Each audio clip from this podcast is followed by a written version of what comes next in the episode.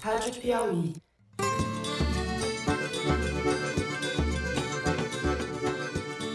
Olá, eu sou Fernando de Barros e Silva e a essa altura você já sabe que este não é o Foro de Teresina.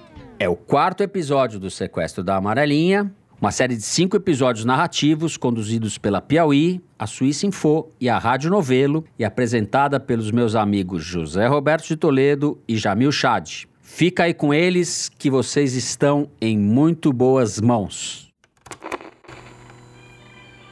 No futebol, quando um time muito mais fraco ganha de um mais forte, a gente diz deu zebra.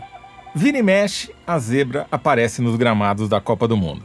Começou a dar as caras lá em 1938, quando Cuba eliminou a Romênia em Toulouse, na França. Depois os cubanos perderam por 8 a 0 da Suécia e nunca mais voltaram a disputar um Mundial de Futebol. A zebra voltou na Copa seguinte, 1950, e foi importunar justamente os inventores do futebol, os ingleses.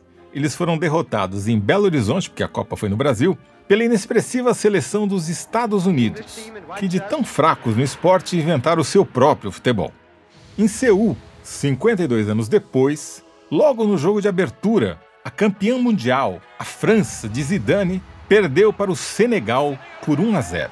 Depois empatou com o Uruguai, perdeu para a Dinamarca e acabou eliminada ainda na primeira fase da Copa de 2002 sem marcar nem um mísero gol. Mas essa expressão deu zebra só faz sentido no Brasil, né, Jamil? Como é que se diz deu zebra aí na Suíça? Ah, Toledo, adonele zebra. Não, tô brincando, não diz, né? Não tem tradução para deu zebra. Não tem tradução porque essa frase é originada de uma instituição eminentemente brasileira, o jogo do bicho. A zebra não faz parte do jogo. Não é um dos 25 animais em que as pessoas podem fazer sua fezinha. Por isso, não pode ser sorteada. É uma aposta impossível de vencer. Pois é, quem popularizou a expressão deu zebra e adaptou ao futebol foi o Gentil Cardoso no distante ano de 1964. Gentil era técnico do valoroso time da Portuguesa Carioca iria enfrentar o poderoso Vasco da Gama, favorito absoluto. Dias antes da partida, Gentil começou a dar entrevistas dizendo que a portuguesa ia surpreender. Vai dar zebra, vai dar zebra, dizia. E deu. A portuguesa ganhou de 2 a 1. A surpresa foi tamanha que a expressão caiu no gosto dos cariocas e depois dos brasileiros. Pois é, Toledo, mas eu acho que os suíços não vão entender essa história do jogo do bicho e zebra, não. Acho melhor a gente usar uma metáfora mais universal para contar esse episódio. Que tal a luta bíblica do pequeno Davi contra o gigante Golias? Boa, Jamil, vamos nessa. Vamos misturar malandragem carioca com o Velho Testamento, então. Neste episódio, o Golias, favorito absoluto, é um bicho de duas cabeças, ou de duas cartolas. Um híbrido de João Avelange e Ricardo Teixeira. E o pequeno Davi, ou a zebra da história, é um suíço chamado Jean-François Tendard, que, na verdade, não tem nada de franzina, mas tudo bem. Quando esse drama começa, Tendard estava dando seus primeiros passos no jornalismo depois de ter obtido um bacharelado em Direito foi ainda como estagiário que Tanda, o Davi da nossa história, revelou ao mundo os nomes de dois poderosíssimos cartolas brasileiros e como eles se beneficiaram do esquema de corrupção da FIFA. Foi esse Davi improvável que empurrou o Golias de duas cabeças para fora do círculo de poder do futebol. Eu sou José Roberto de Toledo, editor executivo da revista Piauí. E eu sou Jamil Chad, correspondente da Suíça Info. E este é o Sequestro da Amarelinha, uma coprodução da Piauí, Suíça Info e da Rádio Novelo. Episódio 4. Senhor, a polícia está subindo. Vamos fazer um mini flashback aqui. Porque lembremos, 70 é a primeira Copa transmitida para o mundo inteiro. 70 estabelece aquilo que o McLuhan chamava da aldeia global. 74 a Copa já é transmitida em cores para o mundo inteiro. O Avelange se dá conta disso, do que ele tinha na mão. Se associa com a ISL, com os irmãos Dassler, da Adidas. Esse é um trechinho da entrevista que a gente fez com o Juca Kifuri. E esse exato trecho apareceu aqui no segundo episódio. Mas vale a gente dar uma recapitulada no que significava essa associação da FIFA com a ISL. Vai lá, Jamil. Até o ano 2000, a International Sport and Leisure, a ISL, do Horst Dassler, herdeiro da Adidas, controlava totalmente os direitos de transmissão e de marketing dos jogos da FIFA, sem qualquer licitação ou concorrência. Era um acordo milionário, claro, porque a transmissão desses jogos é disputadíssima. E o que a FIFA ganhava com isso? Uma boa contrapartida. Só entre 92 e 2000, a ISL e subsidiárias pagaram 158 milhões de francos suíços para a FIFA. Pensa que o franco suíço e o dólar em geral são bem equivalentes. Com um detalhe de que quase 22 milhões foram direto para os bolsos do Avelange, que foi presidente até 98, e do Ricardo Teixeira, que era um membro do comitê executivo da FIFA e presidente da CBF, além de, coincidentemente, genro do Avelange. Naquela mesma entrevista com Juca Kifuri, o nosso repórter Alain de Abreu, da Piauí, perguntou para o Juca. E aí que o Ricardo Teixeira reproduz com o Ávila o esquema que o Avelange tinha com a ISL na FIFA, não, Juca? Exatamente. Aí você tinha um modelo pronto. Aqui no Brasil você já tinha o modelo que o Avelange implanta na FIFA, né, que eu chamo aqui no Brasil das capitanias hereditárias, que era a gestão ao lado das federações, que dava sempre maioria para o presidente da CBF. O Ricardo Teixeira aprendeu direitinho o caminho das pedras com a Avelange e aplicou o mesmo business model da FIFA aqui na CBF, com a Traffic ou Trafic do J. Ávila. Em alguns casos, até tinha uma concorrência de fachada. E aí você começa a constatar que há situações que não fecham. Há pessoas ou empresas de comunicação que te dizem que fizeram uma proposta para comprar o campeonato X e que o campeonato X continuou a ser vendido para a mesma empresa, apesar de ter certeza de que a proposta eh, que eu fiz é maior do que a empresa que ganhou. Aí você viu a IMG fazer a mesma denúncia em relação à ISL fez uma oferta de um bilhão para comprar as Copas do Mundo de 98 e 2002 e a FIFA vendeu para a ISL por 200 milhões. O negócio estava escancarado. Como bem disse o Juca, para se tocar que alguma coisa estava acontecendo. Não precisava ser nenhum gênio. Você olhava em redor do mundo do futebol e perguntava: do que vive o Ricardo Teixeira? Ele não tem emprego, não tem nada, a CBF ainda não pagava salário, mas tem uma vida na mabesca. Do que vive o presidente do Corinthians? Está lá o dia inteiro, também não tem emprego. Você começa a perguntar do que viviam as pessoas do futebol. Do que viviam as pessoas do futebol? Para responder essa pergunta, eu vou tomar a liberdade de citar um caos que está no livro O Delator, do nosso Alain de Abreu. O amigo do Avelange na ISL, o Dassler, morreu em 1987 aos 51 anos de câncer. Só que o esquema entre a ISL, a FIFA e a CBF não foi enterrado com ele. A parceria era agora capitaneada pelo braço direito do Dassler, o suíço Jean-Marie Weber. Depois, ele ficou conhecido pela alcunha de Homem da Mala. Toledo, eu, inclusive, eu já vi ele várias vezes com essa mala. Não sei se era mesmo, mas ele estava sempre, de fato, com uma mala. Sempre. Enfim, mas a história que eu quero contar é a seguinte: na manhã do dia 3 de março de 97, um comprovante de depósito da ESL chegou na sede da FIFA no valor de um milhão e meio de francos suíços. O diretor de finanças da federação, na época, o Irving Schmidt, estava por fora da jogada, não entendeu bulhufas e foi procurar o então secretário-geral, o Joseph Blatter, para saber que diabo de dinheiro era aquele. O Blatter pegou o comprovante e viu lá escrito Garantie JH. Quer dizer, não era para esse dinheiro ter ido para a conta da FIFA, né? Não, não era não. A grana era pro JH, João Avelange. O Blatter, que não era bobo, sacou o mal-entendido ele ficou na miúda, quer dizer, não falou nada para o comitê executivo ou para o comitê financeiro e deu um jeito de o dinheiro chegar no destinatário. Só que ele não pôde simplesmente apagar essa transação dos registros da FIFA.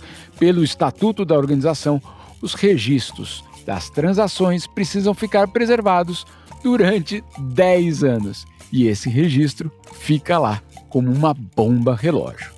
Bom, acho que isso daí responde a pergunta do Juca Kifuri, né? Do que, que vivem essas pessoas do futebol.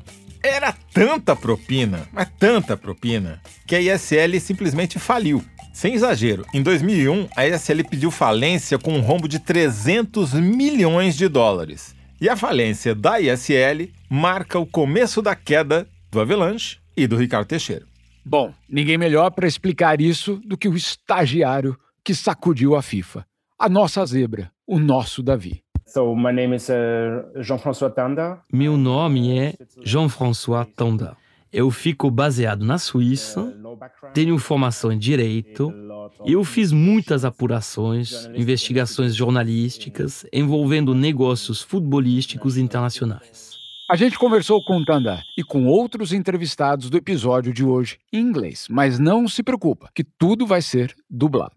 No caso do Tanda, como ele fala inglês com um pouquinho de sotaque francês, a gente achou um dublador francofono que também fala português com sotaque, só para dar um charme. Eu sempre adorei futebol. Eu jogava futebol quando era garoto. Eu joguei num time muito mal sucedido, com alguns amigos até meus 20 anos. E mais tarde, virou só um hobby, por causa da falta de tempo. Eu sempre amei futebol. Na verdade, eu ainda amo muito futebol. Ainda assisto com muita paixão. Bom, mas o Tanda, além de gostar de futebol, é um jornalista com J maiúsculo, tipo curioso nato, e com um diferencial, que é a formação em direito, que ajudava ele a circular bem por essa papelada toda escrita em juridiquês. Né? Em 2005, apesar da formação em direito, o Tanda era estagiário de um jornal chamado Sonntag Zeitung, na Suíça, ou seja, jornal de domingo. Graças ao interesse pelas leis, Tanda fuçava todo dia uma espécie de diário oficial da justiça suíça para ver o que, que encontrava lá, se tinha alguma boa pauta ou não. E aí, nessa pesquisa, ele deu de cara com uma história que deixou ele curioso.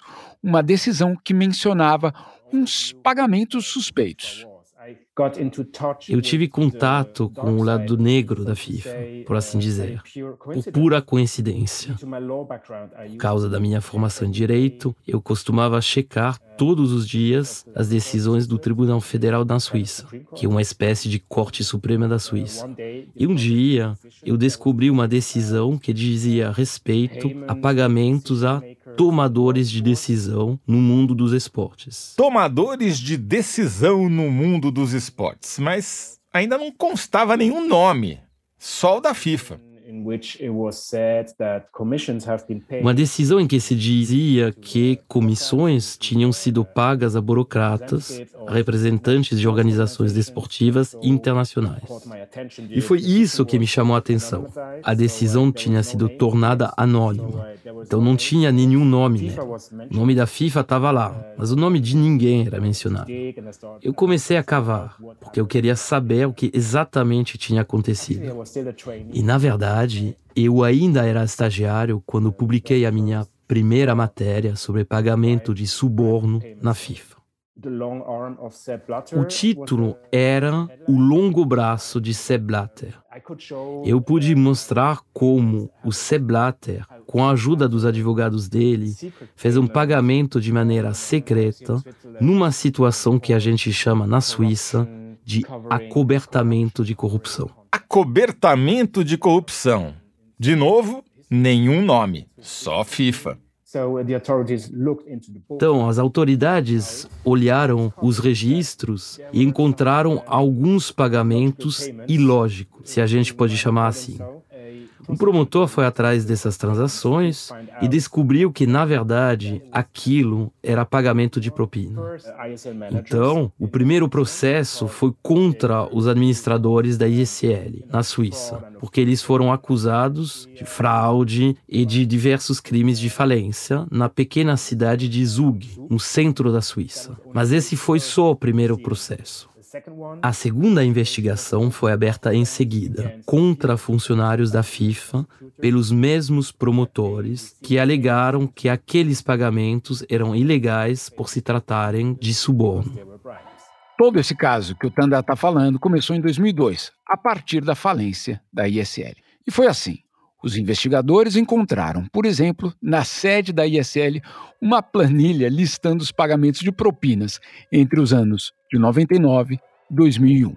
O documento mostrava depósitos sucessivos nas contas de duas empresas abertas em paraísos fiscais europeus, a Sanud e a Sicureta, em Liechtenstein. E essas empresas pertenciam respectivamente ao Ricardo Teixeira e ao João Avelange. Genro e sogro receberam da ISL mais de 14 milhões de dólares só para que a empresa ficasse com os direitos de marketing da Copa do Mundo de 2002. No total, em todas as transações que foram descobertas, Avelange sozinho ganhou mais de 45 milhões de dólares da ISL. Tudo isso acobertado pelo então presidente da FIFA, Joseph ou Sepp Blatter para os íntimos. Só que aí, em 2001, quando a ISL decretou falência, o Blatter se viu obrigado a formalizar uma queixa criminal sobre o caso. Voltando aqui para o Tanda, eu perguntei para ele se quando ele encontrou esses registros jurídicos, ele conseguia saber quem eram os executivos da ESL e da FIFA que foram processados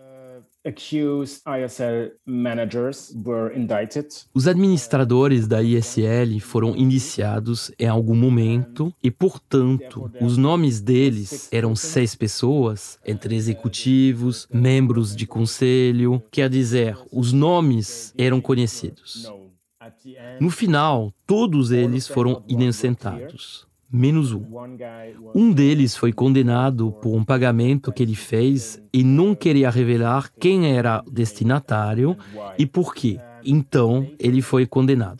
Depois, a promotoria abriu uma nova investigação sobre dirigentes da FIFA, representantes da FIFA. E não se sabia, a princípio, quem eram essas pessoas. Essa nova investigação ficou a cargo do procurador suíço Thomas Hildenbrand ele chamou para depor o Jean-Marie Weber, lembra? O homem da mala, e outros diretores da ISL. O processo investigou a fundo também as empresas do Teixeira e do Avelange nos paraísos fiscais, a Sanud e a Sicureta. O advogado do Avelange e do Teixeira, o Dieter Gessler, chegou a argumentar que em países como o Brasil, a propina era um estilo de vida. E deu certo o argumento dele, Jamil? Não, não, não funcionou. Em 2009, o procurador Hildenbrand indiciou a dupla brasileira por gestão desleal. Só que eles fizeram um acordo com a promotoria, pagaram uma indenização para o Estado em troca de sigilo e do encerramento do caso.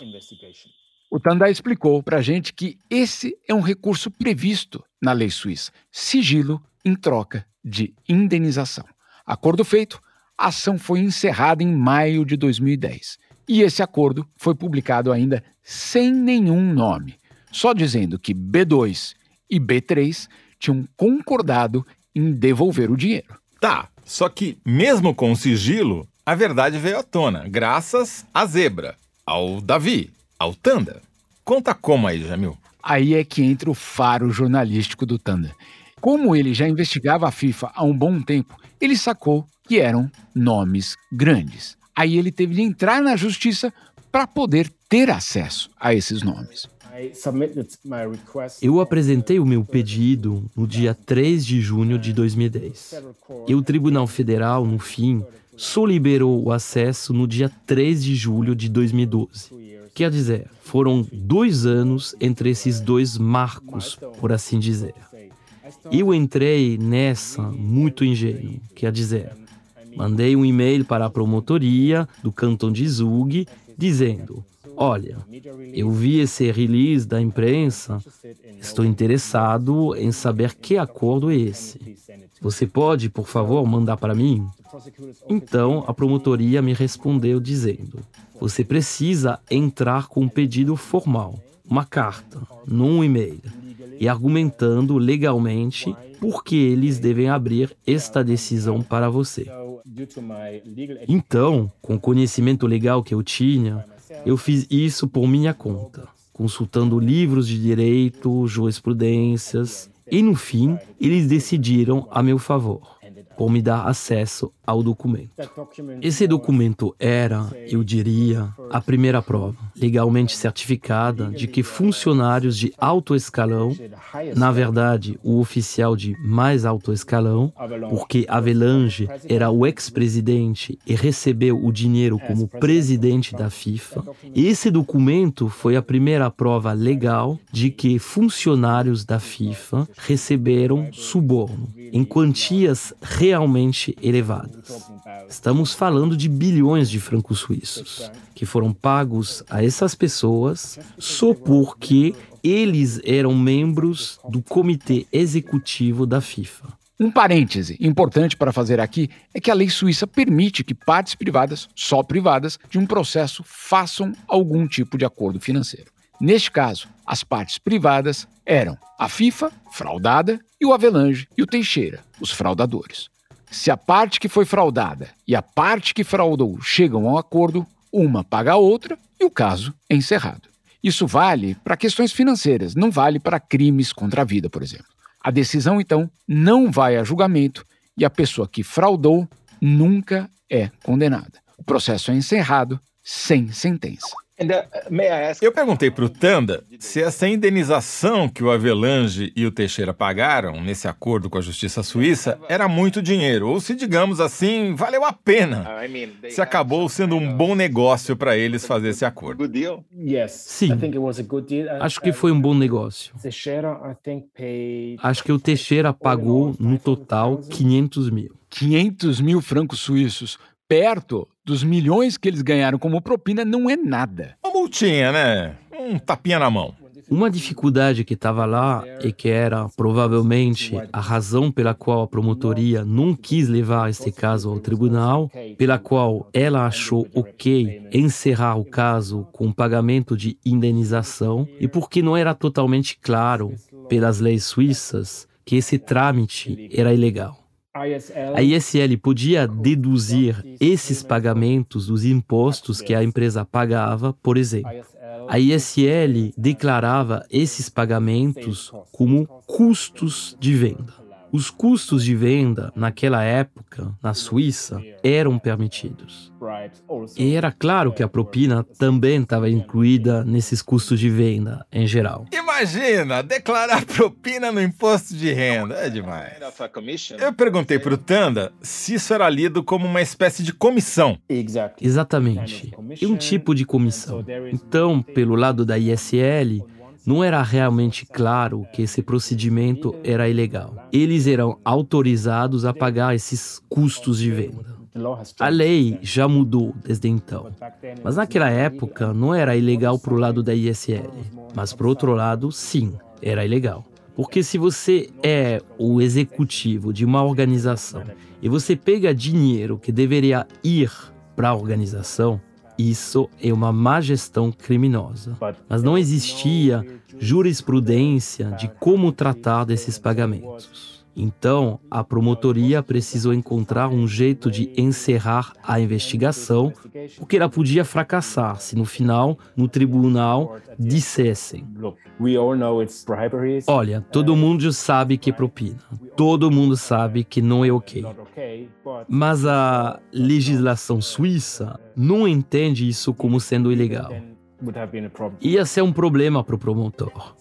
Então acho que foi um pouco assim.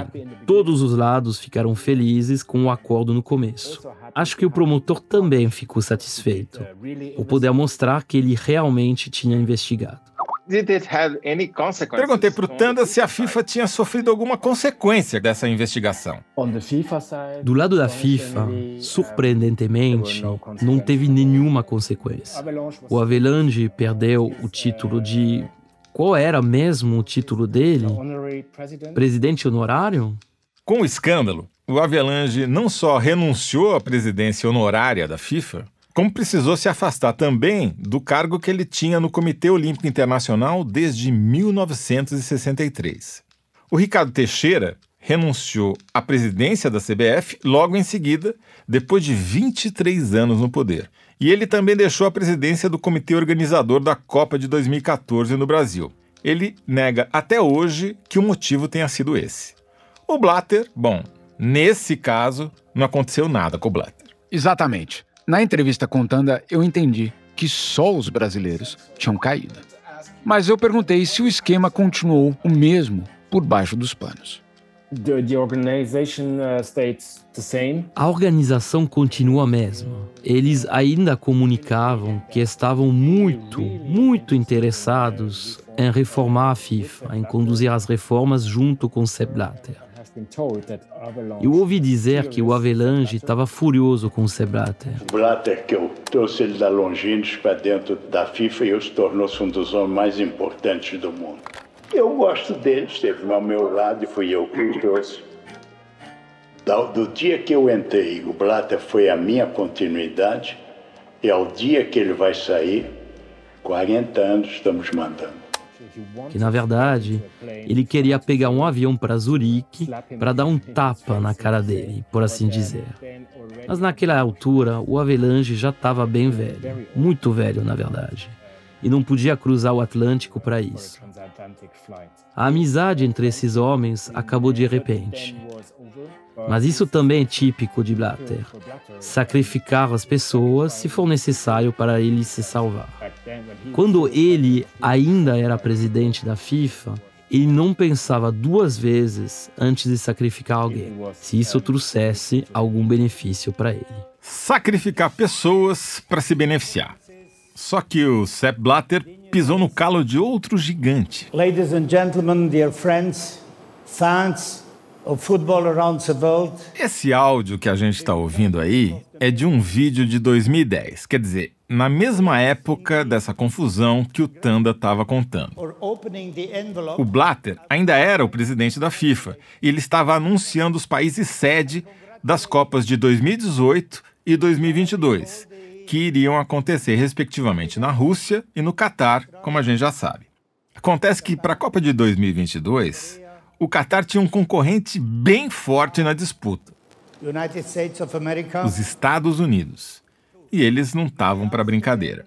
Chegaram a escalar como diretor da campanha ninguém menos do que o ex-presidente Bill Clinton. the winner to organize the 2022 FIFA World Cup is Qatar. No vídeo, dá para ver o sorriso amarelo do Clinton quando o Blatter tira o nome Qatar do envelope. Quer dizer, o Catar, que é um emirado minúsculo no Oriente Médio, com pouco menos de 3 milhões de habitantes, tinha vencido o país mais poderoso do mundo, com Clinton como embaixador e tudo, por 14 votos a 8. Please welcome on stage the delegation of Qatar. A senhora já esteve no Catar? Já. Aqui, mais um trechinho daquela entrevista que a Daniela Pinheiro fez com o João Avelange na Suíça em 2011, quando ela estava escrevendo o perfil do Ricardo Teixeira para Piauí. Junho e julho? Não, outubro, mas é um horror, né? 50 graus, né? Exatamente, é quando vai ser a Copa do Mundo. Todos os estádios são de ar-condicionado. É uma loucura. Não é verdade? Mas quem queria a Copa no Catar? Não sei. Eles se apresentaram e ganharam. Como ganharam, eu não sei, mas ganharam. O verão insuportavelmente quente do Catar deu tanto pano para manga que a Copa de 2022 foi transferida de julho para novembro e dezembro, outono no hemisfério norte. O Avelange provavelmente estava sabonetando quando disse que não sabia como eles ganharam. Mas dá para entender a cara do Bill Clinton no anúncio. E aí, meu amigo, um adversário muito maior que o Tanda estava entrando no jogo. Eram os Estados Unidos que não brincam em serviço e botaram logo o FBI para investigar o que tinha por trás das decisões da FIFA, uma operação que ficou conhecida como FIFAgate. Um grupo de agentes do escritório do FBI em Nova York assumiu a tarefa de decifrar aquele quebra-cabeça da corrupção, começando pela peça mais próxima, o compatriota Chuck Blazer. Chuck Blazer era, e eu digo era porque ele morreu em 2017, um cartola americano que foi secretário-geral da CONCACAF, a entidade que comanda o futebol da América do Norte, América Central e Caribe. Ah, e ele foi também membro do Comitê Executivo da FIFA, o órgão mais importante da entidade. Mas vamos voltar para o FBI. Não precisou de mais do que algumas semanas para os policiais fisgarem o Chuck Blazer. Apesar de ostentar um padrão de vida milionário, o Chuck não tinha declarado imposto de renda nos três anos anteriores. E o esquema não se restringia às contas pessoais. Ele também tinha sonegado impostos na CONCACAF. E aí, quando o FBI bateu na porta do Chuck e confrontou ele com os dados da investigação, ele não tinha muita saída. Segundo os advogados dele, a perspectiva era de que ele fosse condenado a 75 anos de prisão, o que para ele, com 66 anos e tratando de um câncer, significaria a prisão perpétua.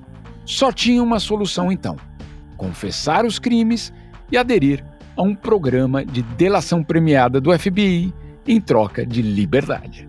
O Chuck Blazer admitiu ter recebido um total de 11 milhões de dólares de propina em troca dos votos na escolha das sedes das Copas de 98 na França e de 2010 na África do Sul, além de subornos em contratos comerciais para torneios da CONCACAF. Ele também admitiu ter sonegado quase 2 milhões de dólares em impostos.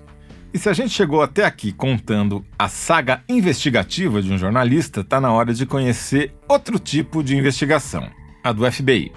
E você deve imaginar que não é fácil falar com esses caras. A Paula Dupras, repórter da Suíça Info, levou um bom tempo até conseguir um encontro com o agente Michael Gaeta, que participou diretamente da investigação. Eles conversaram em setembro, em Nova York.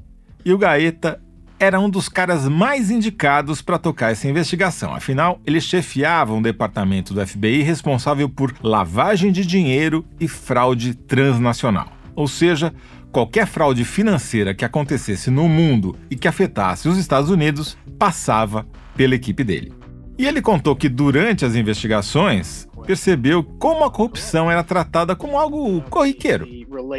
Essa relação entre os dirigentes de futebol e os empresários que estão envolvidos no negócio de futebol acabou permitindo, em última análise, uma relação corrupta, contínua e contínua de décadas, que era desconhecida, que não tinha sido revelada até as investigações deste caso.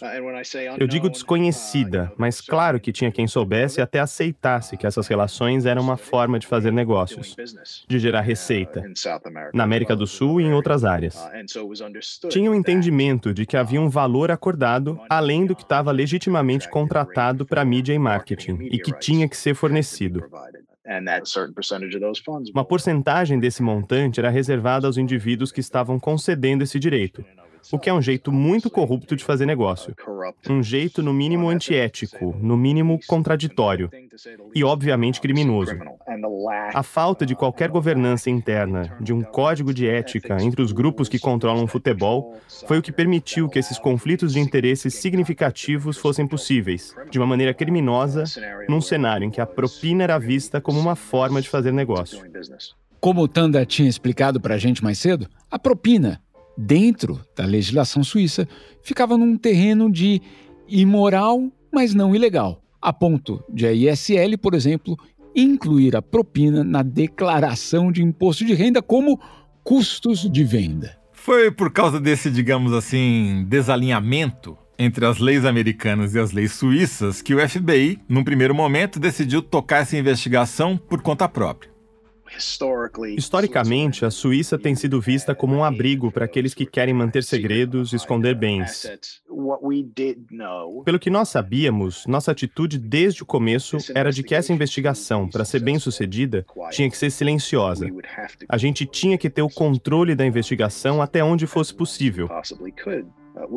O que significa abrir mão da cooperação de autoridades estrangeiras durante a maior parte do curso da investigação. A Paula perguntou para o Gaeta se existia alguma incerteza ou até desconfiança por parte do FBI nas autoridades suíças. Com certeza havia essa preocupação. Cada país tem uma legislação diferente.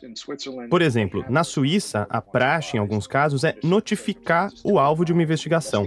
A gente não podia ter esse risco naquele momento. Aquele momento de voo solo do FBI durou quatro anos, de 2011 até 2015. Foi quando o Ministério Público Suíço abriu a sua própria investigação. A FIFA até tinha uma auditoria própria, feita pela empresa KPMG, mas que em 10 anos nunca, por alguma razão, né, eles nunca encontraram nenhuma irregularidade. Já em poucas semanas de investigação, os procuradores de Berna detectaram mais de 104 transações financeiras suspeitas de lavagem de dinheiro, milhões de dólares envolvidos, contas bloqueadas, enfim. Esse é um dos casos mais complexos já investigados pelo Ministério Público Suíço. Até agora, essas investigações envolveram 90 milhões de documentos e quase 29 terabytes de dados. Dá mais de 30 computadores como esse que eu estou usando aqui. Olha, o Avelange e o Teixeira já tinham caído em 2012 e 2013, a partir do furo do Jean-François Tanda. Mas não demorou para essa nova investigação, o FIFA Gate, bater na porta de alguns personagens já conhecidos aqui do sequestro da Amarelinha. O Chuck Blazer, o tal cartola americano, não apenas abriu o jogo para o FBI sobre todos os parceiros de corrupção dele, como gravou as reuniões do Comitê Executivo da FIFA, encontros com dirigentes esportivos e empresários, e eu suspeito com jornalistas também, mas eu não quero lembrar disso. Entre os grampeados por ele estavam os executivos da Trafic. Lembra da Trafic? A empresa de marketing esportivo criada pelo J. Ávila, aquele que começou a carreira como jornalista e virou o melhor amigo do Ricardo Teixeira? Pois é, no dia 9 de maio de 2013, o FBI prendeu o J. Ávila, bem fundamentado com um grampo que o Chuck Blazer fez dele, pedindo para o próprio Chuck não falar nada de propina com os policiais. Só que o Ávila não ficou preso muito tempo e também não ficou calado. Na prisão, ele caiu no canto da sereia do FBI e assinou um acordo de delação. A barganha era boa. Em troca de não ser processado, J. Ávila entregou um catatal de documentos e topou ele também virar um homem grampo do FBI. Agora ele era O Delator, título do livro do Alain de Abreu. Ô, Cleminho, o Marinho, o Marco Polo sabe que você está pagando mais pro Ricardo? Claro que sabe. Não pago mais, Ávila. É um e um. Mas esse um do, do Marinho, ele divide com o Marco Polo, não divide? Divide. Como eles fazem, eu não tenho a menor Pois é, ideia. mas- Eles estão participando de alguma forma. Não podem reclamar. Mas, Ávila, o, o- o combinado não é caro. Foi combinado. Agora, o J. Ávila era também um homem, digamos assim, do FBI, com a missão de entregar todos os parceiros que ele cultivou ao longo de décadas no mundo dos negócios e do futebol. Esse que você ouviu aí agora, por exemplo, era um dos melhores amigos dele, o Kleber Leite. Eles se conheceram no jornalismo esportivo quando ainda eram jovens. Mas a rede do Ávila tinha fisgado só peixe pequeno até então. Faltava um nomão para ele ficar bem na fita com a justiça americana. E o maior nomão, com N maiúsculo, que ele tinha, era o Ricardo Teixeira. Você em algum momento notou preocupação dele com essa questão? Porque essa altura já havia a investigação americana, né? Sim. Aqui de novo a Daniela Pinheiro falando sobre as entrevistas que ela fez com o Ricardo Teixeira em 2011 para o perfil que ela publicou na Piauí. Ele dava alguma dica de preocupação com isso, de Zero. prestar atenção assim? Zero. E a frase: Eu só vou me preocupar, meu amor, quando sair no Jornal Nacional. Uma pessoa que fala isso é porque está muito segura que não vai sair, não é? Teixeira parecia um alvo relativamente fácil, e o Ávila apostou em pegar esse peixão. Vou chamar aqui de volta o Alain, que conhece essa história pelo avesso e pelo direito. Toledo, essa é uma das histórias mais legais que eu apurei no meu livro sobre o Ávila. O Teixeira, certo dia, eh, estava em Miami, onde ele tinha um imóvel, quando o celular dele tocou. Era o Ávila, o antigo parceiro de negócios, querendo marcar um almoço em um restaurante da cidade. O Ricardo Teixeira topou. Era o Smith Volensky, é um restaurante muito luxuoso da capital da Flórida. É, chegando lá, entre uma e ta- outra taça de vinho, a conversa estava tranquila. é, só que de repente o Ávila começou a tratar de uns assuntos do passado, né? assuntos é, que só os dois sabiam, assuntos nada republicanos, obviamente, nas propinas que jorraram aí nessa parceria entre a Trafic, a do Ávila, e a CBF, então gerida pelo Ricardo Teixeira. É, quando esse assunto veio à tona na mesa, o Ricardo Teixeira estranhou demais pelo contexto, não havia porquê o Ávila de repente lembrar desse passado pouco glorioso da história da dupla. E foi quando o Teixeira começou a olhar de rabo de olho, e ele notou que os garçons sempre passavam muito próximos da mesa onde eles estavam. Ele, na verdade, estava cercado de agentes do FBI disfarçados de garçons. Na hora, o rosto dele ficou vermelho, ele levantou da mesa, colocou o dedo na cara do Ávila e soltou o palavrão: Filho da puta. Estava sacramentado o divórcio entre J. Ávila e Ricardo Teixeira, mas o casamento de interesse entre Ávila e o FBI, esse seguia firme e forte. E essa história de traição tem um cenário, um dos hotéis mais caros e luxuosos do mundo, onde uma diária pode chegar a 22 mil reais. O Hotel Barrolac, em Zurique, na Suíça. O Jamil estava lá, naquele dia, e voltou agora para reavivar a memória para contar para gente. Nós estamos no que seria uma espécie de segunda casa dos cartolas do futebol quando eles estavam em Zurique, que é o Hotel Borolac, um hotel que Yes. Yes, madam. Can I get a double expresso? Yes. Thank you.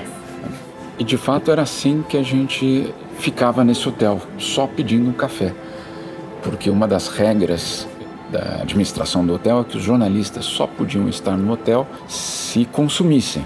O problema, por exemplo, eu pedi um expresso duplo que sai aqui no menu, sai por nove francos suíços, o que traduzindo para o português dá mais de 50 reais. Claro, o que a gente fazia como repórter aqui por muitos anos era pedir um café que ele durava o dia inteiro para que a gente pudesse ter autorização de ficar aqui dentro. Agora, o que é aqui dentro? Nós estamos, na verdade, no bar. O bar aqui do Borolac é onde, basicamente, muitas das negociações aconteciam, muitas das conversas é, que decidiam o futuro do futebol aconteciam. Então, você tinha uma divisão até por sofás, grupos diferentes ficavam em diferentes sofás para a gente ter uma ideia, são sofás é, super tradicionais, eu até chamaria de um luxo decadente, é, com árvores artificiais no meio do, do, do salão, é, lustres, aqueles gigantescos que parecem daqueles filmes do Titanic, obras de arte de um gosto mais do que questionável.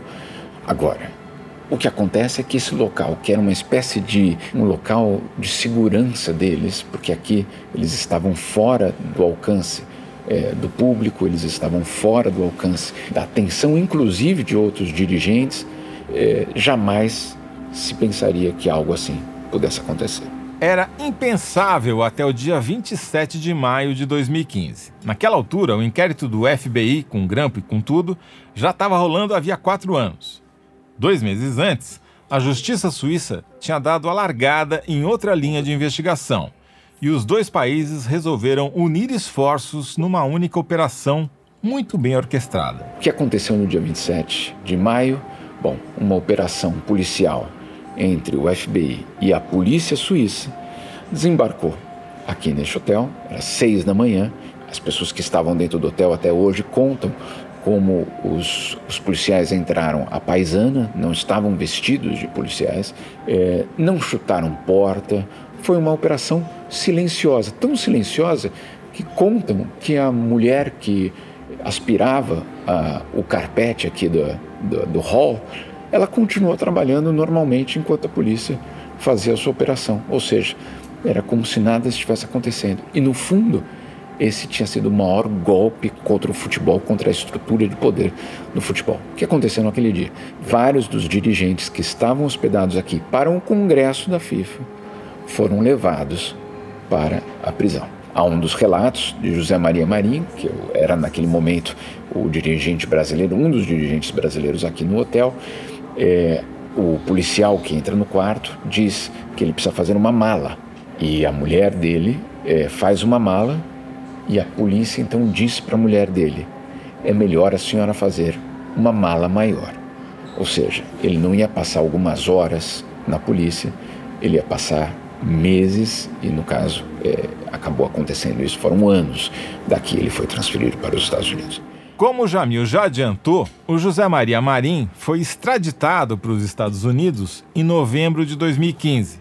Depois de pagar a fiança de 15 milhões de dólares, Marim passou para a prisão domiciliar no apartamento dele na Quinta Avenida, um dos endereços mais caros de Nova York. Em 2018, ele foi condenado pela Justiça dos Estados Unidos a quatro anos de prisão, mas a pena foi reduzida por causa do Covid e ele pôde voltar para o Brasil em 2020. Naquele dia 27 de maio, o que aconteceu foi que, claro, nós não sabíamos, nós jornalistas, nós não sabíamos quem tinha sido preso, quem não tinha sido preso. E o que eu fiz naquela manhã foi ligar para o hotel e pedir o quarto do senhor Marco Polo Del Nero, na época o presidente da CBF. A recepção falou, claro, um minuto e passou e ele atendeu do outro lado. Então ele não tinha sido preso. Eu desliguei, liguei de novo e pedi o quarto do senhor José Maria Marim. E aí ninguém atendeu. E naquele momento a gente pensou, puxa, talvez Marim, o mais velho de todos, basicamente o elo fraco dessa cadeia, dessa história toda, tenha sido o único brasileiro que foi levado pela polícia. E no fundo, essa foi a história. Agora, nesse fluxo de consciência do Jamil, quase uma sessão de regressão, ele citou dois nomes bem conhecidos do brasileiro: José Maria Marim e Marco Polo Del Nero. O Marim teve, está tendo, né, porque ele ainda está vivo, uma vida bem movimentada. Foi jogador do São Paulo, governador do estado de São Paulo e presidente da CBF. O Del Nero foi o sucessor do Marim na presidência da CBF e, àquela altura, era membro dos comitês executivos da Comembol e da FIFA. Vou passar a bola de volta para o Jamil, que já tomou o expresso duplo dele lá no Barrolac e voltou para casa. Bom, essa operação não aconteceu só no hotel mais luxuoso de Zurique. Foi uma ação maior, orquestrada. Enquanto a polícia estava prendendo os cartolas no Borolac, os procuradores suíços estavam na sede da FIFA com mandado para confiscar 9 terabytes de documentos. Isso equivale a 600 milhões de páginas que iam embasar a investigação do FBI. A estimativa era de que, num período de 24 anos, a cartolagem do futebol tivesse embolsado 150 milhões de dólares em propinas. E o Blatter nisso daí, Jamil? Ah, o Blatter fingiu que não era com ele. Ele apoiou oficialmente as investigações e soltou até uma nota na imprensa que dizia, abre aspas, não vamos tolerar essa atitude. Este é um bom dia para a FIFA. Fecha aspas. A estratégia deu certo em princípio e ele foi até reeleito presidente. Mas pressionado, Blatter acabou renunciando ao cargo menos de um mês depois. As investigações continuaram e em dezembro de 2015 ele foi banido do futebol pelo Comitê de Ética da FIFA. Sim, isso existe, Comitê de Ética da FIFA. A punição foi por pelo menos seis anos, mas agora em março de 2021 a suspensão foi ampliada por mais seis anos. Quer dizer, se parar por aí, o Blatter só poderia voltar em 2027, quando ele já vai estar com 91 anos. E aqui vou contar um pouco dos bastidores dessa apuração, Toledo. Eu entrei em contato com Blatter algumas vezes e a gente chegou a marcar uma entrevista presencial. A produção até combinou com o secretário dele o envio de equipamentos para a gravação e tudo. Mas na véspera ele desistiu. Isso foi em agosto. Desde então, a gente tenta marcar uma conversa e nada. Talvez tudo isso tenha um motivo. Depois do FIFA Gate, as organizações esportivas começaram a mudar de discurso, ou seja, mudar as aparências. Como algumas coisas não mudam, todas elas continuaram sediadas no país mais charmoso, onde é possível manter, digamos, uma idoneidade flexível, a Suíça. A Paula Dupraz, minha colega aqui na Suíça Info, conversou com um cara que pode ajudar a gente a entender como as coisas chegaram neste ponto. O Marc Piet é um jurista especializado em anticorrupção e ele foi presidente do Comitê Independente de Governança da FIFA. Um detalhe interessante é que o Piet foi nomeado pelo Blatter em 2011, antes das prisões do FIFA Gate mas quando a imprensa já estava soltando notícias sobre corrupção na FIFA. A primeira coisa que a Paula perguntou para ele foi: por que a corrupção é tão infiltrada no futebol?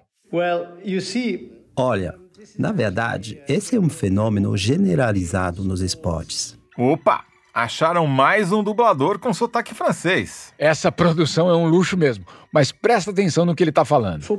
E no futebol, especialmente, tem dinheiro grande envolvido. E essas instituições, associações, confederações, etc., elas são consideradas empresas privadas e elas se consideram independentes do Estado. E elas ainda têm uma estrutura de governança muito fraca. Você tem gente do mundo todo, inclusive de países muito corruptos. Muitas vezes, você tem um mundo político e o mundo dos esportes entrelaçados. Então, quem deveria estar supervisionando frequentemente está lucrando com esses acordos. Essa é a minha experiência com a FIFA.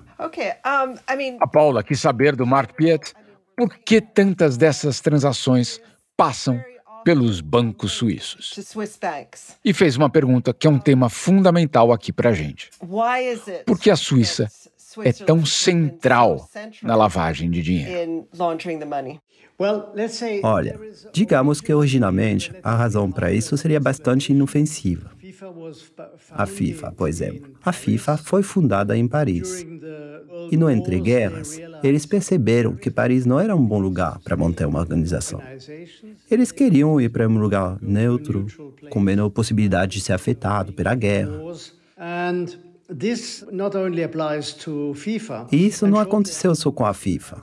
Cerca de 60 organizações esportivas se instalaram na região do Lago de Genebra.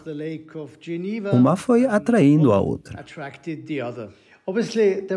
E, obviamente, a Suíça tinha um atrativo especial, além da neutralidade das guerras, que era a legislação de associações na Suíça é muito flexível. Você não precisa registrar sua associação. Você pode fazer isso se você considera que a associação tem caráter empresarial. Mas, em geral, você pode criar uma instituição de maneira muito simples. A Suíça é um lugar com muitas instituições financeiras. É um dos maiores centros financeiros do mundo, especialmente de bancos privados. Na verdade, um terço das fortunas privadas do mundo estão investidas na Suíça, ou através de instituições suíças. Então, no setor bancário privado, a Suíça é mais importante que Londres, que Nova York, que Hong Kong, etc. E essas pessoas que estão ganhando muito dinheiro através das organizações esportivas delas, eles obviamente não querem ir muito longe. Então eles vão de Zurique, da montanha onde a FIFA fica, para a cidade, para o Banco B e depositam o dinheiro deles ali. Tudo o que eles ganharam, de maneira legal ou ilegal. E eu preciso dizer que os bancos suíços, no passado, não faziam muitas perguntas. Alguns ainda não fazem muitas perguntas. Então a Suíça continua sendo um lugar atraente para a lavagem de dinheiro. Os bancos suíços estão longe de estarem limpos. Organizações como a FIFA estão muito ligadas à Suíça de maneira oficial e não oficial. Existem muitos lobistas. Se você vai para o parlamento suíço, a FIFA tem um clube de amigos que não faria nada contra a FIFA. Eles ajudariam a FIFA sob qualquer circunstância. Da mesma forma como a FIFA já ajudou no passado alguns desses amigos. Vou te dar um exemplo. O Júlio Grondona, argentino que chegou à presidência da Associação Argentina de Futebol, foi vice-presidente durante a gestão Brata e presidente do comitê de remuneração. Então era ele quem decidia o salário do Blatter. E o Blatter podia dizer depois: Desculpa, não tem nada de errado com meu salário. Ele foi aprovado pelo comitê de remuneração da FIFA. Mas logo depois, a gente descobriu que um Grondona estava guardando o dinheiro que desviava em bancos suíços. E como ele fazia isso? Bom, a gente descobriu que funcionários da FIFA acompanhavam ele na agência bancária. Ajudavam ele a abrir a conta, a fazer o depósito. Tinha uma ligação muito próxima ali, claro. Jamil, eu queria voltar para a sua sessão de regressão lá no Barrolac quando você lembrou do cara que atendeu o seu telefonema no hotel e que, portanto, não foi preso naquele dia em Zurique. O Del Nero é um homem. Aqui de novo o Mário Rosa, nosso PhD em assessorar cartolas. A diferença do Ricardo para o Del Nero são homens diferentes, né? Ricardo é o Ricardo Teixeira, claro. O Ricardo vai ser muito diferente, porque o Ricardo é muito puxa-saco o que eu vou falar, mas vamos colocar aqui dentro da perspectiva, tá? Mas nós estamos falando do, do Elvis Presley, assim, tinha músicas que, que mexiam com multidões, e nós estamos falando de um cara que tocava uma música muito mais intimista, um cara mais. Roqueiro e bossa nova. Um roqueiro e um cara de bossa nova, entendeu? São duas coisas. Então, o Ricardo, pelo resultado que ele construiu esportivamente, pelo tempo que ele ficou, pela origem dele com o Avelange, com todas as coisas que ele enfrentou, pelo momento que ele enfrentou, gostem ou não dele, queiram ou não, ele terá sido, depois do Avelange, a figura mais importante do futebol brasileiro em tudo que isso tem de bom e isso tem de mal. Mas o Del Nero tem algumas características. Em primeiro lugar, ele é advogado. Segundo, ele é criminalista. Terceiro, ele é absolutamente discreto. Ele é cerebral. O Ricardo é visceral. O Marco Polo, ele é frio. Jogador de pôquer. Ele, ele é, jogador de tranca, joga tranca. A tranca é, mas a tranca em geral você joga com amigos. Sim. Né? Você, você joga sempre com as mesmas pessoas, não é isso? Parceiros, né? Parceiros. Então ele é um cara que tem parceiros fixos. A tranca está no meio do caminho entre o buraco e a canastra. E a chave é a parceria, o vínculo entre os parceiros. Ele mora no Rio, ele mora numa cobertura na Barra. Aqui, de novo, o jornalista Silvio Barsetti. Ele tem toda segunda-feira um encontro com o presidente de federações, com diretores da CBF, para fazer um carteado que vai até duas, três horas da manhã. E dali ele comanda a CBF. Embora tenha sido banido do futebol pela FIFA em 2018 por escândalos e corrupção, ele continua tendo o controle da CBF, porque 90% dos diretores da CBF são diretores dele o Silvio lembrou ainda de um episódio do Del Nero na CBF que deixou ele famoso: o mensalinho. É o teu negócio, né? Tinha um poder na mão, tinha o um poder das federações na mão, né? Aquele famoso mensalinho que a CBF paga até hoje às federações. O Marco Paulo Del Nero até onerou um pouco a folha da CBF, porque passou a pagar mais para as federações estaduais. É, até a última vez que eu soube, era 75 mil reais para cada federação, só duas ou três que não estavam aceitando. Paulista e mais um ou duas. E 15 a 20 mil reais de ajuda de custo para cada presidente, para fomentar o futebol nos seus estados. Né? E o Marco Polo era aquela coisa desagradável, já impedido de viajar para fora do país, ele em toda entrevista do técnico da seleção, ele sentava-se lá à mesa da entrevista, né, e ficava ao lado do técnico. E as perguntas eram inevitáveis, né? O senhor vai viajar com a seleção para o Uruguai? O senhor vai viajar com a seleção para a Hungria? E ele ficava engasgado, dizendo que não sabia ainda. Claro, com risco de ser preso, né, caso deixasse o Brasil. Aliás, o Marco Paulo Danero fazia, em, em média, uma viagem ao exterior por mês. Ele está numa prisão domiciliar, né? Naquele dia 27 de maio de 2015, quando sete dirigentes foram presos no Borolac, o Del Nero passou ileso. Até ali, o nome dele ainda não era citado diretamente nas investigações. A corda só esticou para o lado do Del Nero alguns meses depois, em dezembro, quando o Departamento de Justiça americano incluiu 16 novos nomes entre os indiciados.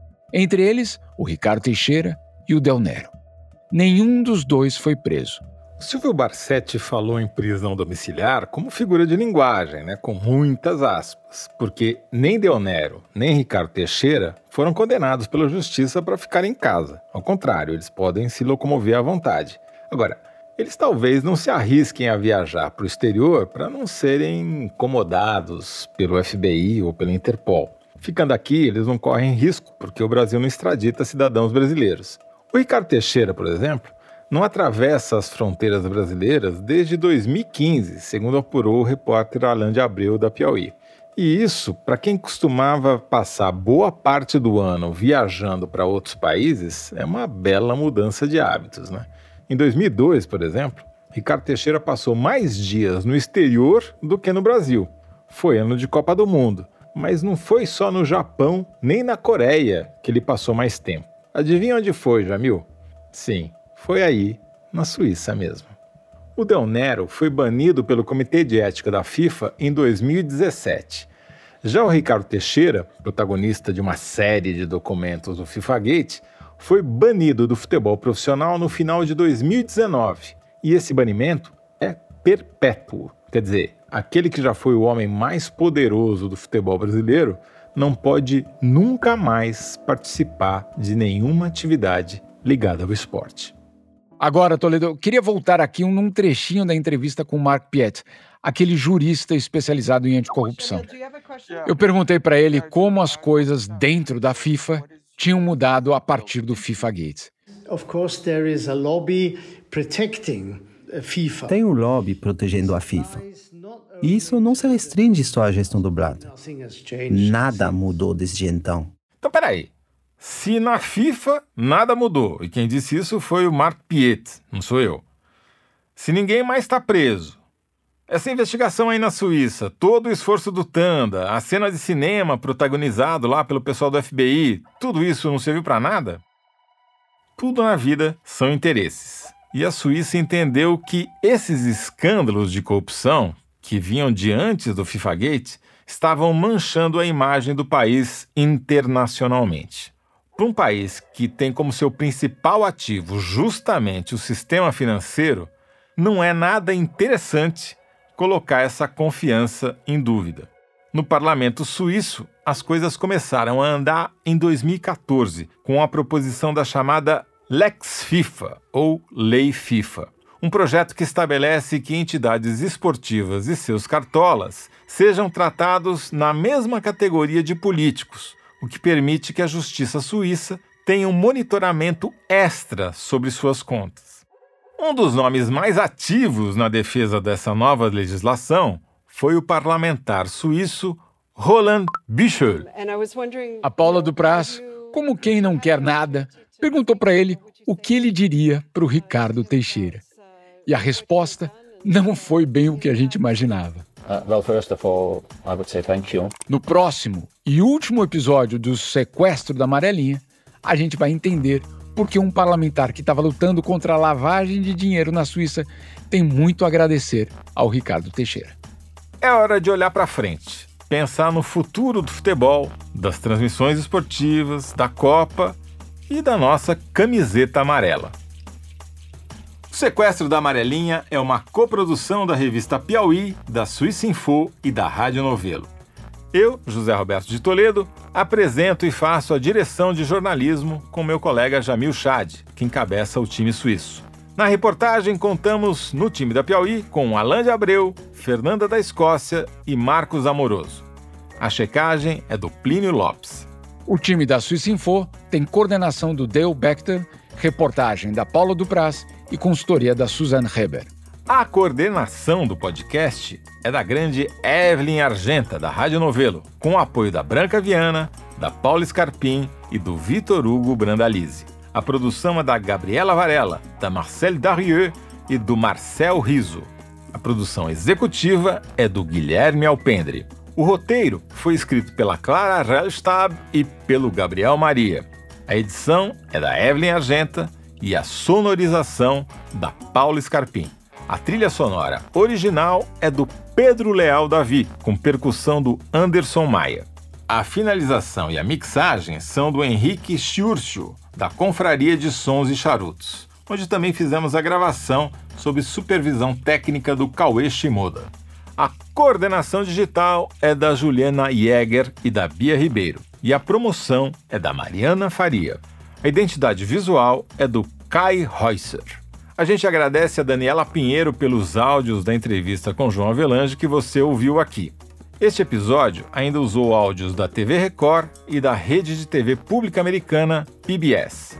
Agradecemos também aos amigos que toparam encarnar os entrevistados do episódio de hoje aqui na dublagem. O Guilherme Alpendre, diretor executivo da Rádio Novelo, dublou o Michael Gaeta, do FBI e o Numa Mazar, professor de economia da UFRJ, que é francês e está morando no Brasil, que topou emprestar o sotaque francês dele para o nosso Davi, o Jean-François Tanda. E também o cineasta Christophe Le Carpentier, outro amigo francês fluente em português que dublou o Marc Piet, o jurista especializado em medidas anticorrupção. Obrigado e até a próxima semana com o último episódio do sequestro da Amarelinha.